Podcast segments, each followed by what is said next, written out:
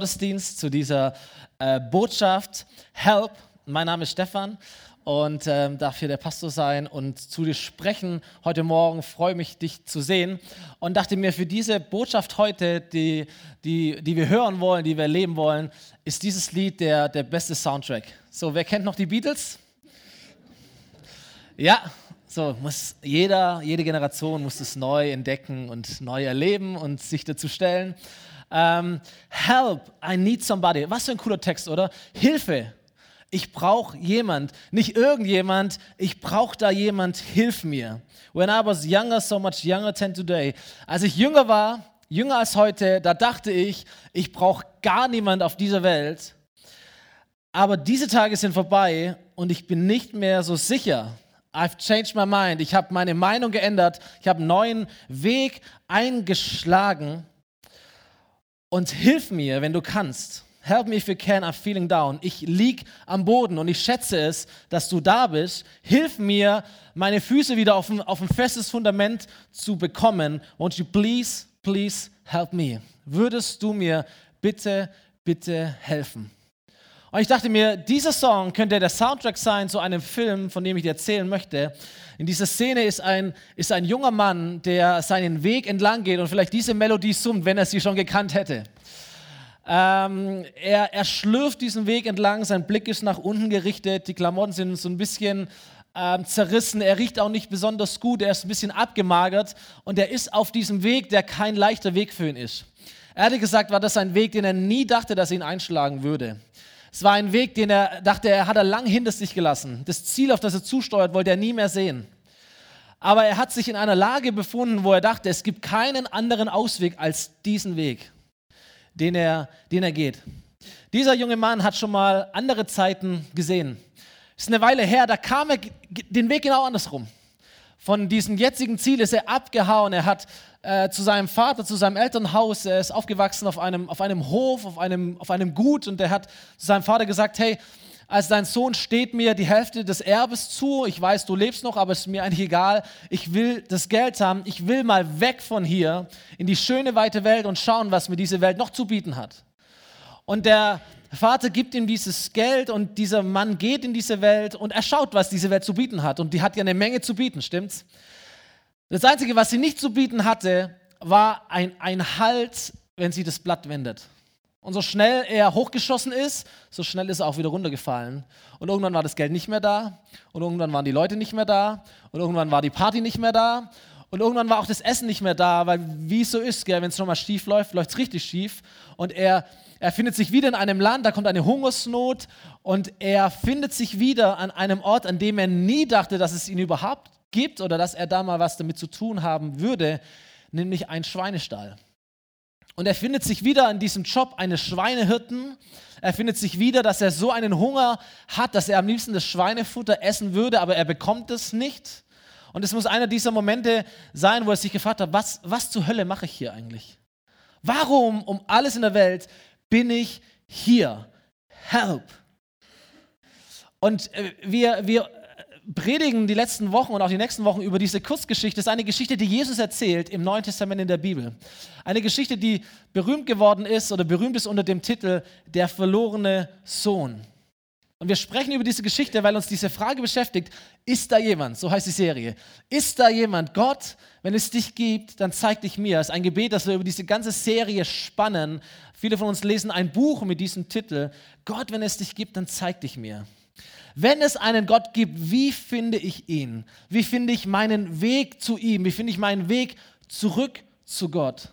Und jeden Sonntag in dieser Serie sprechen wir über einen sogenannten Wachmacher. Um etwas, das deine Aufmerksamkeit erregen sollte. Etwas, das in deinem Leben präsent ist. Und wenn du und ich, wenn wir genau hinschauen und wenn wir diese Dinge richtig interpretieren, dann sind es Aha-Effekte, das sind es Wachmacher, die uns zeigen, hey, Gott ist dir vielleicht viel näher, als du dachtest, dass er ist. Und das ist die, die Botschaft dieser Predigtserie. Gott ist dir vielleicht schon viel näher, als du dachtest, dass er ist. Vor zwei Wochen haben wir über Sehnsucht gesprochen. Sehnsucht, die wir alle kennen. Die Sehnsucht dieses jungen Mannes. Es muss doch mehr geben in meinem Leben oder in diesem Leben. Die Sehnsucht nach Liebe, nach Beziehung, nach Bestimmung, nach einem Sinn im Leben. etwas, das Gott dir ins Herz gepflanzt hat, um dich aufmerksam zu machen auf ihn. Letzte Woche haben wir diesen Satz miteinander angeschaut. Kann ich nochmal von vorne anfangen? Dieser Moment im Leben, wo wir gerne auf die Stopptaste drücken und sagen, ey, können wir nochmal vorspulen? Kann ich nochmal zurückgehen? Kann ich das Jahr nochmal leben? Kann ich diesen Moment nochmal leben? Das Gespräch vielleicht nochmal führen? Weil ich habe es falsch gemacht und es tut mir leid. Ein Gefühl, das wir kennen, das uns auf Gott hinweisen sollte und könnte. Und heute Help, das Gefühl der Hilfsbedürftigkeit, dieses Eingestehen, ich schaffe das nicht allein. An welche Momente du auch immer denkst oder welche Situationen oder Menschen und sagst, ich schaffe das nicht allein, ist da jemand? Ist da jemand, der mir helfen kann, weil ich es nicht allein hinbekomme? So John Lennon singt, ähm, so als er ein junger Mann war, er dachte, er kriegt alles alleine, er braucht überhaupt niemand. Ich weiß nicht, ob junge Leute vielleicht gefährdeter für so ein Denken sind wie ältere. Keine Ahnung, aber ich glaube, egal wie alt wir sind, wir alle wissen, dass es richtig ist, nicht alleine zu leben, sondern das Leben als ein Teamwork zu verstehen. Und dass es wichtig ist und dass es das Leben einfach einfacher macht, wenn man sich gegenseitig hilft. Stimmt's?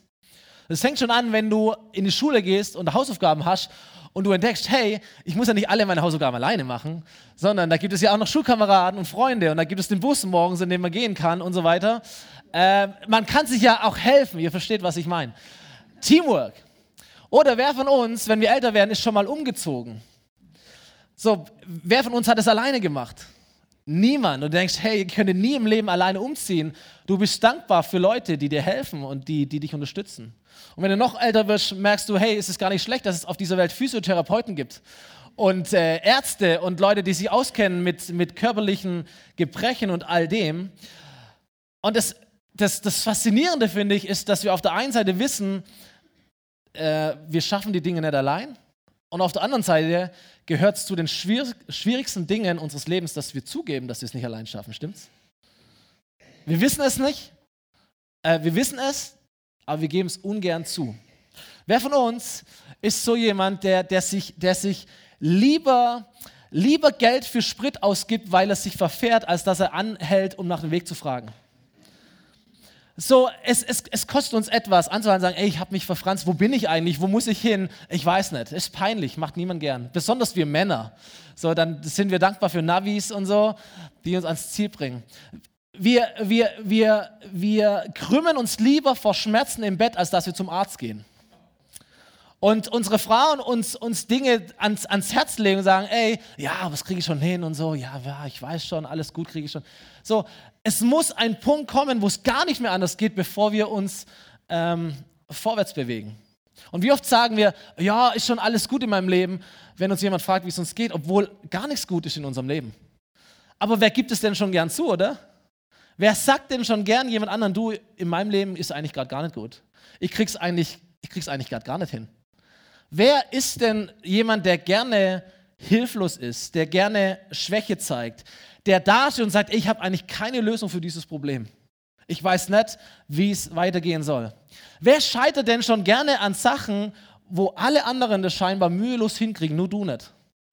Wer, wer holt sich denn schon gerne Hilfe? Wir wissen es, aber wir tun nichts dagegen. Da ist ein Stolz in uns oder eine Angst ganz tief in uns drin, die uns sagen, kriegst du schon hin. Musst nur warten. Ist nur eine Phase. Wird wieder anders.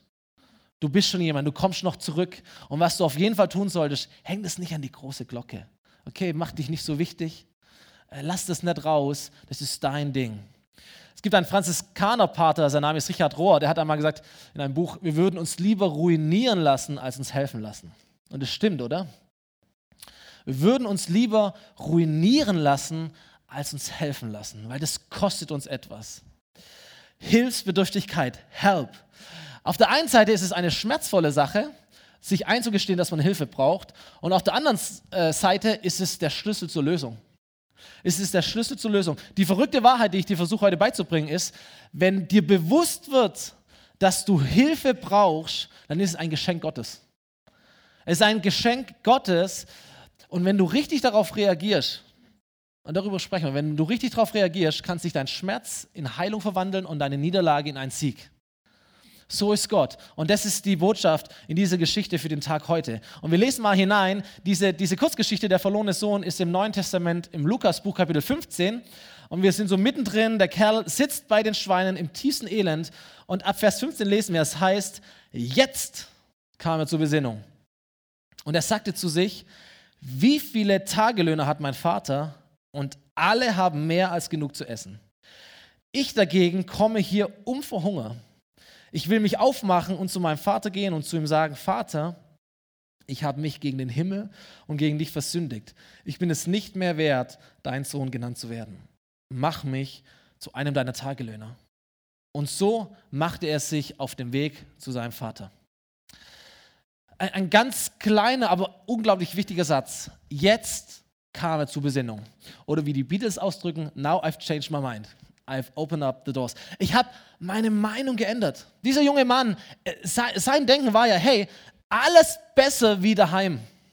Alles besser wie der Alte, der Hof, die Zukunft, der Mief, das Kaff. Ah, nur weg hier.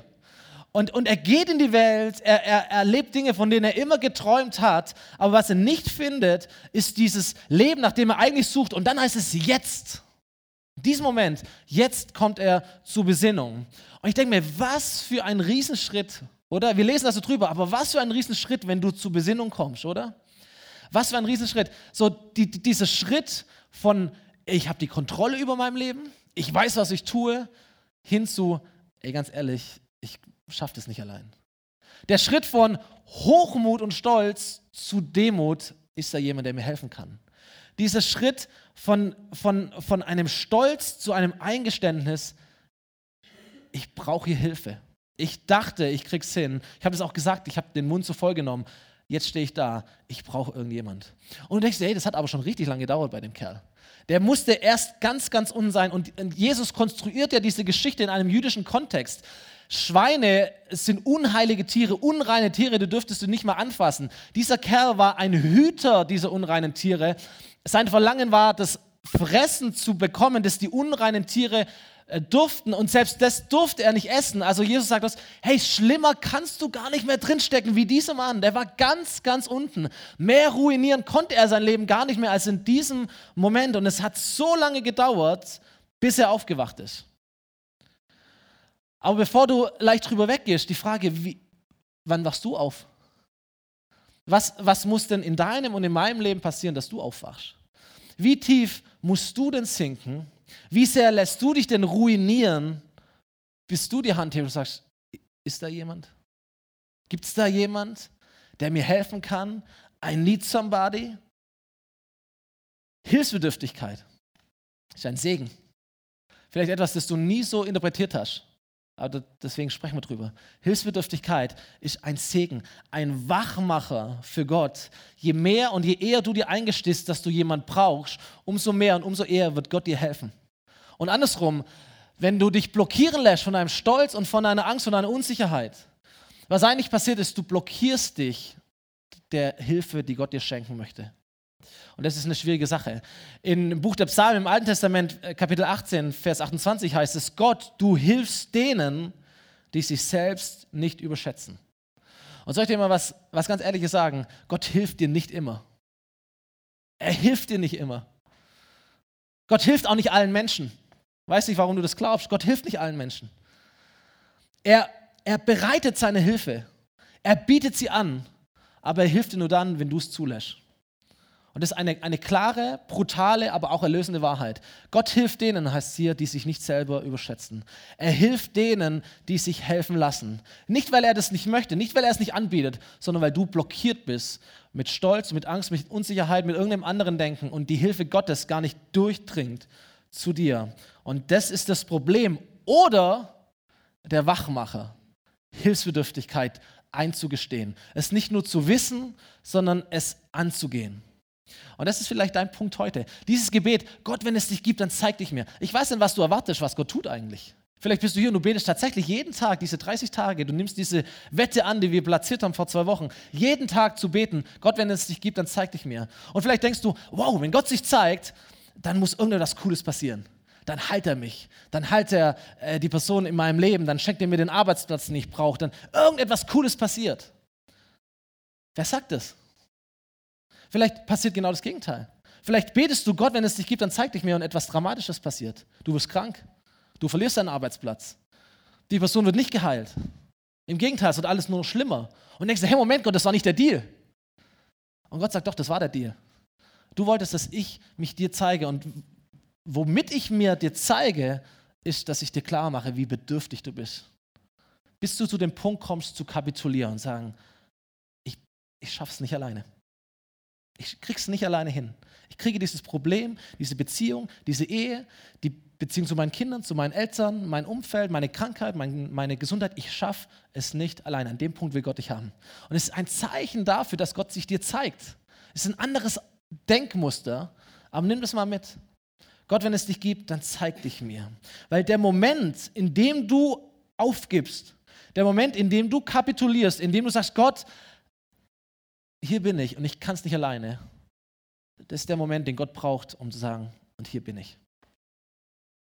Die Kapitulation dieses jungen Mannes ist dieser einfache Satz, ich will mich aufmachen und zu meinem Vater gehen.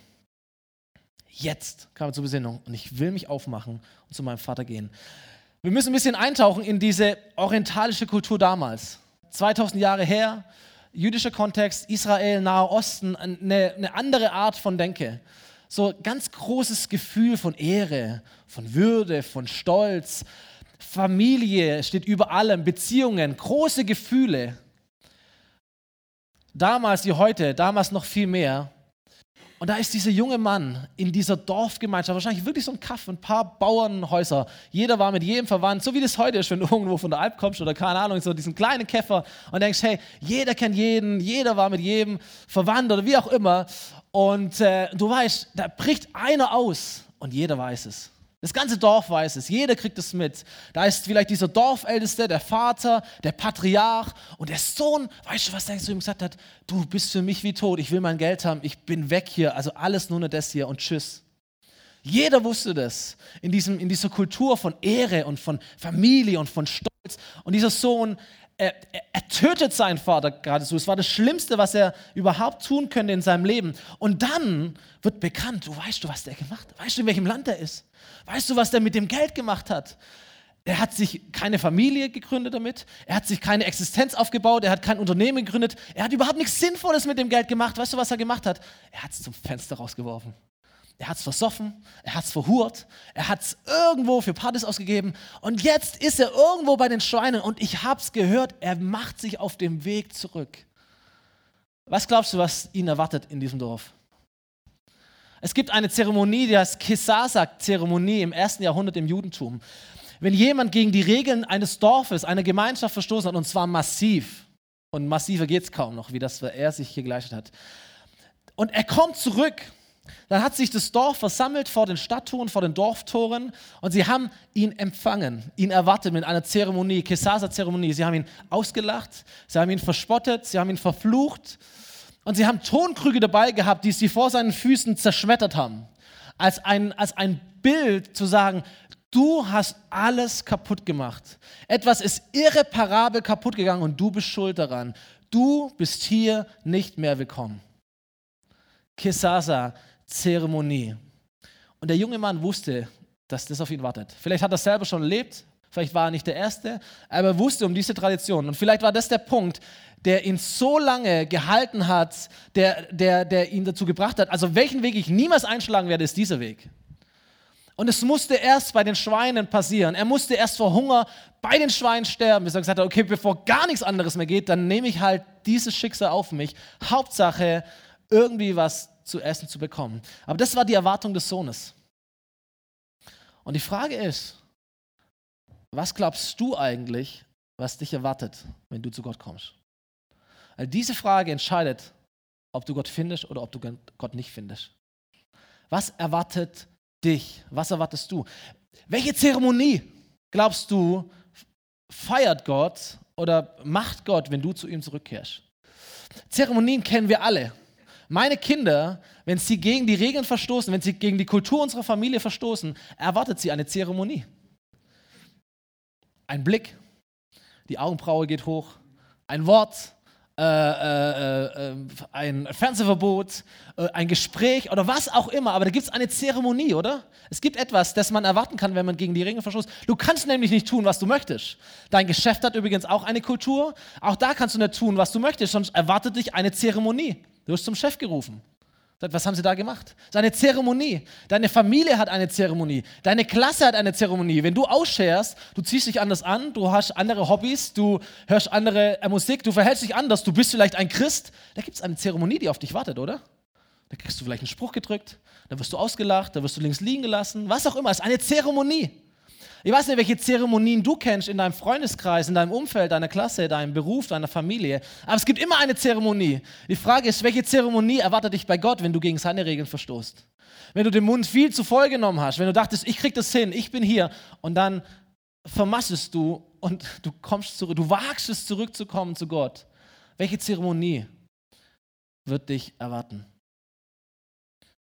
Und Jesus erzählt diese Geschichte, um zu zeigen, welche Zeremonie auf dich wartet. Diese Geschichte geht folgendermaßen weiter. Der Sohn läuft diesen Weg entlang und da heißt es, der Vater sah ihn schon von weitem kommen und voller Mitleid lief er ihm entgegen, fiel ihm um den Hals und küsste ihn. Das ist das Herz dieser Predigt. Der Vater sieht ihn, er läuft ihm voller Mitleid entgegen, er fällt ihm um den Hals und er küsst ihn. Und ich möchte dir sagen, wer auch immer du bist, und wenn du dich auf den Weg zurück zu Gott machst, wenn du Gott finden möchtest, welche Erwartung darfst du haben? Die Erwartung darfst du haben, dass Gott Folgendes tut. Erstens, er sucht dich. Das ist das Erste, was Gott tut. Er sucht dich. Du denkst, ich will Gott finden. Das Gegenteil ist der Fall. Gott will dich schon viel, viel länger finden. Du denkst, ich halte Ausschau nach Gott. Gott, wenn es dich gibt, dann zeig dich mir. Ich sag dir was. Gott hält schon jeden Tag Ausschau nach dir. Seit Beginn deines Lebens wartet Gott, dass du deinen Weg zu Gott findest oder zurückfindest. Jeden Tag aufs Neue. So, wir wissen nicht, war dieser Sohn ein paar Tage weg, ein paar Monate, ein paar Jahre. Was wir wissen aus dieser Geschichte ist, dass der Vater Tag für Tag stand und geschaut hat, bis dieser verlorene, für ihn tote Sohn wiederkommt.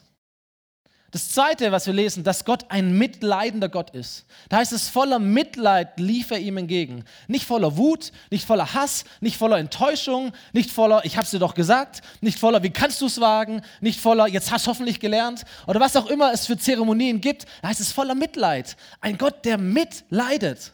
Du denkst, du bist allein in deiner Hilflosigkeit. Nein, mindestens eine Person ist dabei. Es ist Gott. Er leidet mit dir mit. Er ist Teil davon. Er macht sich eins in deiner Not und sagt, ich bin da und ich leide genauso wie du. Ich bin ein mitleidender Gott. Wo gibt es denn sowas? Verstehst du? Zeremonie. Was erwartet dich bei Gott? Und dann der Höhepunkt. Der Vater läuft ihm voller Mitleid entgegen. Und eigentlich steht da nicht laufen in diesem griechischen Urtext der Bibel, sondern da steht rennen. Der Patriarch rennt. Verstehst du? Nochmal, Dorfgemeinschaft. Das Dorf steht schon am Stadttor. Die, die Tonkrüge sind schon in der Hand. Sie gaffern schon, bis er endlich kommt und sie werfen dürfen. Und dann kommt der Patriarch von hinten angerannt an allen vorbei und sagt, der Erste, der meinen Sohn begrüßt, bin ich. Ist nicht ein Tonkrug, ist nicht Oma Inge von hinten, sondern es bin ich. Ich. Und das Erste, was er erleben wird, ist eine Umarmung und ein Schmatzer von seinem Vater, der jeden Tag Ausschau gehalten hat und der mitleidet mit jedem einzelnen verdammten Tag, den dieser Kerl erleben musste. Und das ist Gott. Verstehst du? Er rennt. Er rennt. So, Kinder rennen, junge Männer rennen, aber ein, aber ein Patriarch, der hat so ein schönes Kleid angehabt und er, er nimmt es hoch und er rennt. Es ist völlig würdelos, völlig äh, respektlos, es passt nicht. Es ist wie wenn, ist wie wenn, ist wie wenn die Merkel äh, beim Staatsempfang irgendwie Donald Trump entgegenrennt. Oder, oder Macron entgegenrennt und sie nimmt ihr, ihr, ihre Röckchen hoch und sie rennt, damit sie schneller sein kann. Und denkst, hä? Das passt nicht, das, das passt nicht zu dir, du bist Kanzlerin, du bist Präsident. Das macht man nicht. Ja, aber wenn Gott sieht, dass du kommst, ist ihm alles scheißegal. Dann sagt er, ey, du bist der Erste. Du bist der Erste oder ich bin der Erste, den du erleben wirst. Und was er erlebt, dieser Sohn, ist, dass dieser Vater ihn umarmt, dass er ihn um den Hals fällt, vielleicht so an ihm hochspringen kann, und dass er, dass er ihn abküsst. Und wir werden nächste Woche und übernächste Woche noch mehr hören von, von dem, was dieser Sohn dann erlebt mit dem Vater. Aber ich möchte sagen, wenn du nicht weißt, welche Zeremonie du bei Gott erwartest, wenn du es kaputt gemacht hast, das ist die Zeremonie. Ein suchender, ein mitleidender, ein rennender und ein feiernder, küssender Gott ist das, was du erwarten darfst. Die Geschichte des verlorenen Sohns ist deine Geschichte, meine Geschichte. Jesus konstruiert sie, er erzählt sie, um Menschen zu zeigen, was sie erwarten können bei Gott, welche Zeremonie sie erwarten können, wenn sie umkehren zu ihm. Und es ist deswegen so eine berühmte Geschichte, weil das Herzen berührt. Und es berührt deswegen Herzen, weil wir uns an irgendeinem Punkt wiederfinden und sagen, oh, wenn das wahr wäre. Wenn das wahr wäre, wenn ich so, wenn Gott so wäre. Gott, wenn es dich gibt, dann zeig dich mir.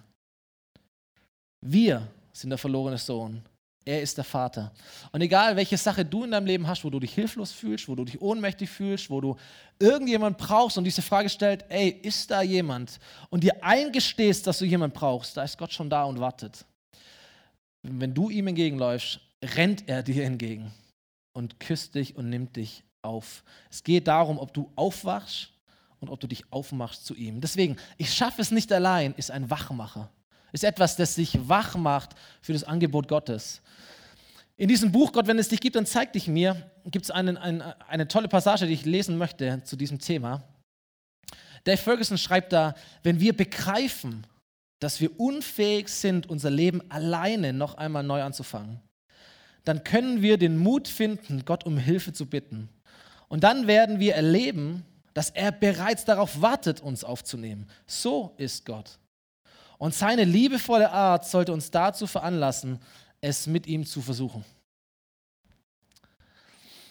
Ich habe nach einem modernen Gleichnis dazu gesucht und habe es gefunden von einem Mann, dessen Name Derek Redmond ist.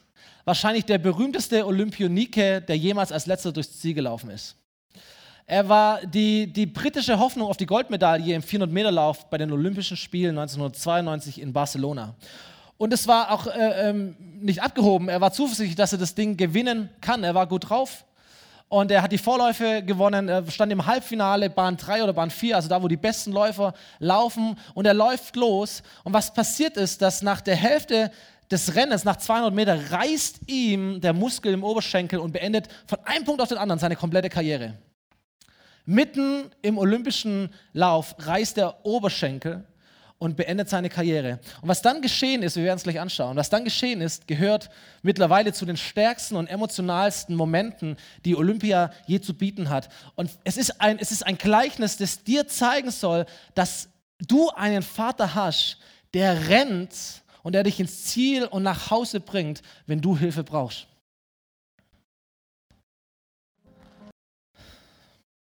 Warum erzählt Jesus die Geschichte des verlorenen Sohnes.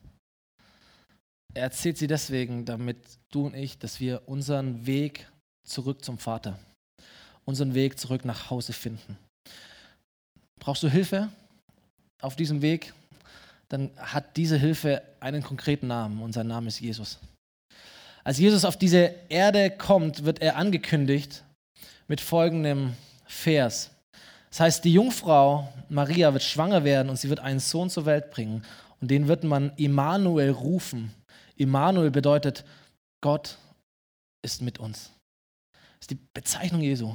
Gott ist mit uns. Das Unglaubliche geschieht. Gott wird ein Mensch. Jesus, hundertprozentig Gott, hundertprozentig ein Mensch. Einer wie du, damit du zu Gott finden kannst. Und am Ende seines Lebens wird wieder über ihn berichtet im Philipperbrief im Neuen Testament. Da heißt es, Jesus wurde wie jeder andere Mensch geboren und war im Allen ein Mensch wie wir, aber es bleibt da nicht stehen. Das heißt, er erniedrigte sich selbst noch tiefer. Und er war Gott gehorsam bis zum Tod, ja, bis zum schändlichen Tod am Kreuz. Jesus ist nicht nur der Gott mit dir, er ist auch der Gott für dich. Der Gott mit dir und der Gott für dich. Und wenn du nicht weißt, wie hilflos und verloren du bist, dann musst du dieses Kreuz anschauen ohne dir zu nahe zu treten, aber als Mensch bist du so verloren, dass es Gott das Leben kostet, um dich zu retten. So, wir reden hier nicht nur über Krankheiten, nicht nur über, oh, ich habe einen Fehler gemacht, nicht nur, da habe ich ein falsches Wort genommen, nicht nur ein Versagen oder eine Charakterschwäche, die uns betrifft. Dieser Sohn spricht davon, ich habe mich versündigt. Ich habe einen falschen Weg eingeschlagen. So Gott hilft bei allem. Er hilft auch bei diesen vermeintlich kleineren Dingen, bei allem, was du im Kopf hast. Und er greift auch ein und er rennt dir entgegen, wenn du dich ihm entgegenläufst. Aber ich möchte sagen, es gibt eine Verlorenheit, eine Hilflosigkeit, die ist noch so viel tiefer, noch so viel schlimmer als alles, was du oberflächlich sehen kannst. Und du und ich, wir stecken richtig tief drin. Es brauchte schon den perfekten Gottessohn, um uns daraus zu holen. Und das ist nicht nur ein Zeichen dafür, wie sehr Gott uns liebt, es ist auch ein Zeichen dafür, wie verloren wir sind. Es ist das Kreuz. Es ist nicht nur so, dass Jesus uns hilft, es ist so, dass er das Todesurteil trägt. Damit du nicht sterben musst, stirbt er für dich. Es geht nicht nur um eine Hilfe, nicht nur um Streicheln, Ermutigen und nette Worte, sondern es geht um Leben und es geht um Tod. Es geht darum, dass Jesus für dich stirbt, damit du ein Leben beim Vater hast, damit du dich auf den Weg machen kannst zurück nach Hause, wo du hingehörst. So, deswegen hat, hat, hat es viel mehr mit Jesus zu tun, damit du nach Hause kommst, wie das es mit dir zu tun hat. Das Einzige, was es von dir braucht, nur, ist, dass du dir eingestehst, ich brauche da jemand. Alles andere hat Jesus schon getan. Was es von uns braucht, ist dieses Eingeständnis, ich brauche da jemand. Deswegen sagt Jesus äh, eines Tages über sich selber, ich bin der Weg, ich bin die Wahrheit, ich bin das Leben und ohne mich kann niemand zum Vater kommen. Ohne Jesus kannst du niemals diesen Weg zu Gott gehen. Nicht um Jesus größer zu machen, sondern um, um deutlich zu machen, ey, ohne, mich, ohne mich geht es nicht. Du, du brauchst mich. Das ist das, was ich für dich tue. Das ist mein Herz. Das ist auch mein Ziel. Du sollst zum Vater kommen. Deswegen gebe ich mein Leben für dich. Jesus ist der Weg nach Hause. Und ihm nachzufolgen bedeutet auch, ihm ins nächste Leben zu folgen. Deswegen sagt er, wer mich bekennt vor den Menschen, vor dem oder zu dem werde ich mich auch bekennen, vor meinem Vater im Himmel. Wenn du dich zu ihm bekennst, vielleicht ist heute dein Tag, dich bekennst zu ihm, sagst, diesem Jesus folge ich nach, dieses Angebot nehme ich an, diese Hilfe nehme ich in Anspruch, auf diesen Weg zu Gott mache ich mich, dann wird er sich auch zu dir bekennen, wenn du eines Tages vor Gott stehst, vor diesem Vater stehst und nach Hause kommst. Ben darf nach oben kommen. Vielleicht ist es alles gar, gar nicht so arg neu für den einen oder anderen von uns. Und vielleicht ist sogar jemand da, der sagt, na klar, ich habe so meine Probleme, aber diese, diese Geschichte, die kenne ich. Die kenne ich schon lange. Die kenne ich schon gut. Und du fragst dich, warum, warum predigen wir als Kirche fünf Wochen lang die bekannteste Geschichte der Bibel? Hätte ich auch predigen können. Aber ich, ich glaube, es gibt eine, eine, eine christliche Verlorenheit, die sehr gefährlich ist. Es gibt eine, eine fromme Verlorenheit, vor der wir uns hüten müssen, vor der wir nach Hause laufen sollen. Es ist die, die Verlorenheit von Leidenschaft. Stimmt's? Die Verlorenheit von einer, von einer brennenden Liebe zu Jesus. Dass dich, das, dass dich das im tiefsten Innern berührt, dass du heulst, wenn du diese Geschichte liest, weil sagst, ey, Jesus, das hast du für mich getan. Oh, ich habe das schon vor zehn Jahren angenommen, aber es berührt mein Herz wie, wie am ersten Tag dieses, dieses, dieses Ergreifen der Liebe Gottes, diese Dankbarkeit über die Nähe Gottes, dieses, ich bin erfüllt mit unaussprechlicher Freude von Genugtuung, ich bin wirklich zu Hause bei Gott. Ich darf an diesem Hof schon leben, ich durfte schon vor Jahren zurückgehen. Ich möchte dieses, dieses Gefühl niemals verlieren. Aber wenn du es verloren hast, kehr um, geh zurück. Vielleicht ist das deine Hilflosigkeit, die, du benennen musst vor Gott, sagen, Gott, ich, ich weiß gar nicht, was es ist, aber ich, ich habe mich verloren im Christsein, in Religion. Und ich mache mich zurück auf den Weg zu dir. Lauf mir entgegen, umarm mich, lass mich neu spüren, wie sehr du mich liebst. Dass es nicht nur für meinen Nachbar ist, nicht nur für Menschen, die Gott noch nicht kennen, sondern auch für mich diese Liebe Gottes, die Liebe des Vaters, ich komme heim. Wisst ihr, das ist das Wunderbare an Jesus. Deswegen liebe ich diesen Mann so sehr, weil er hat eine grenzenlose Bereitschaft, dich immer und immer und immer und immer und immer wieder aufzunehmen. Das wird ihm niemals langweilig, es wird niemals alt oder ab, abgestanden, sondern er ist immer dazu bereit, dich wieder und wieder aufzunehmen. Und weißt du, was der Unterschied ist zwischen dir und dem verlorenen Sohn? Du weißt, was dich erwartet. Es gibt keine Ausrede mehr, stecken zu bleiben. Dieser Sohn wusste nicht, was ihn erwartet. Als er sich auf den Weg macht, er hat mit dem Schlimmsten gerechnet. Er hat mit, mit, mit Würdelosigkeit, mit Scham gerechnet. Er hat mit einem Angestelltenverhältnis gerechnet, wenn es gut läuft. Aber spätestens jetzt weißt du, was dich erwartet, wenn du zu Gott kommst. So, warum bleibst du sitzen? Warum bekennst du es nicht? Warum lässt du dich lieber ruinieren, als dir zu helfen? Warum gehst du Gott nicht entgegen? Deswegen glaube ich, dass dieses Gebet funktioniert. Gott, wenn es dich gibt, dann zeig dich mir. Weil ich glaube, nichts lieber macht Gott, als sich zu zeigen, als dir zu begegnen. Ehrlich gesagt, tut er schon die ganze Zeit. Die Frage ist, ob du es wahrnimmst. Ich schaffe es nicht alleine, ein Wachmacher für dich. Etwas, das du nehmen kannst, das du interpretieren kannst, wo du weißt, ich bedarf dieser Hilfe. Und heute ist der Moment, wo ich es zugebe, wo ich mich aufmache zu meinem Vater nach Hause, auf diesen Weg nach Hause. Und da werde ich noch ein paar Kurven machen müssen, dann werde ich noch das eine oder andere nochmal laufen müssen, aber die, die Richtung, es ist der Weg nach Hause, es ist der Weg zum Vater.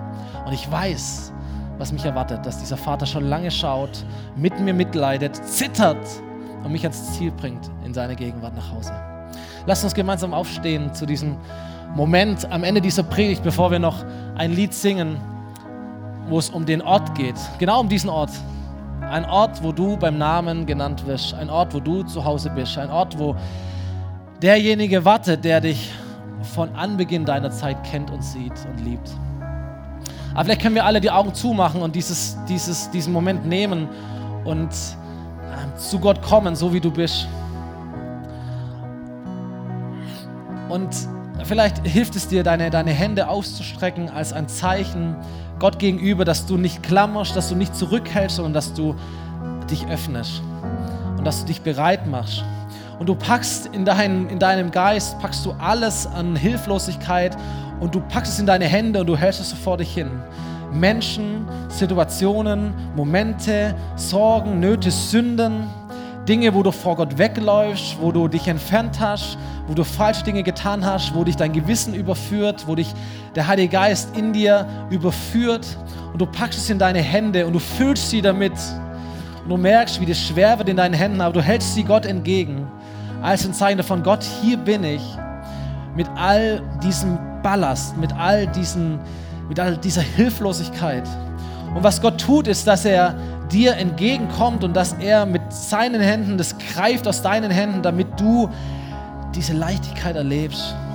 Und Jesus, ich bete, dass du es jetzt tust in diesem Moment, Herr dass du dieses Zeichen schenkst, Herr, dass du es spürbar werden lässt, Heiliger Geist, dass du von Sorgen befreist, dass du von Nöten befreist, dass du in die Herzen all derer sprichst, die das brauchen. Ich bin hier, ich habe die Kontrolle, ich sehe es, ich bin da, ich leide mit dir mit, ich nehme dir manches und bei manchen Dingen, zeige ich dir, dass ich da bin und wir tragen das gemeinsam und ich bringe dich ans Ziel und da, wo dein Muskel zwickt, da, wo Dinge beendet wurden, da, wo das Schicksal dich hart trifft, da bin ich da und ich lege meinen Arm um dich und wir tragen es gemeinsam. Und Jesus, ich bete, dass du diese Hände, wenn sie leer sind, wenn die Dinge weg sind, dass du sie füllst mit deiner Liebe und mit deiner Gnade und mit deinem Erbarmen. Und mit diesem tiefen Wissen, dieser Liebe Gottes in unsere Herzen, Herr, dass wir wissen, wir sind dein und wir gehören zu dir und wir machen uns auf den Weg nach Hause und da erwartet uns der Vater, der uns entgegenrennt. Und Jesus, so bringen wir dir all unsere Hilflosigkeit, konkrete Sorgen, konkrete Nöte und wir beten um deine Hilfe. Herr, wir wollen es bekennen vor dir, wir wollen es eingestehen, wir schaffen es nicht allein, wir brauchen dich. Und danke dafür, dass das der Moment ist, wo du dich aufmachst, uns entgegenrennst und die Hilfe Gottes beginnt zu wirken in unserem Leben. Danke für diesen Ort, wo wir zu Hause sind. Der Ort deiner Gegenwart.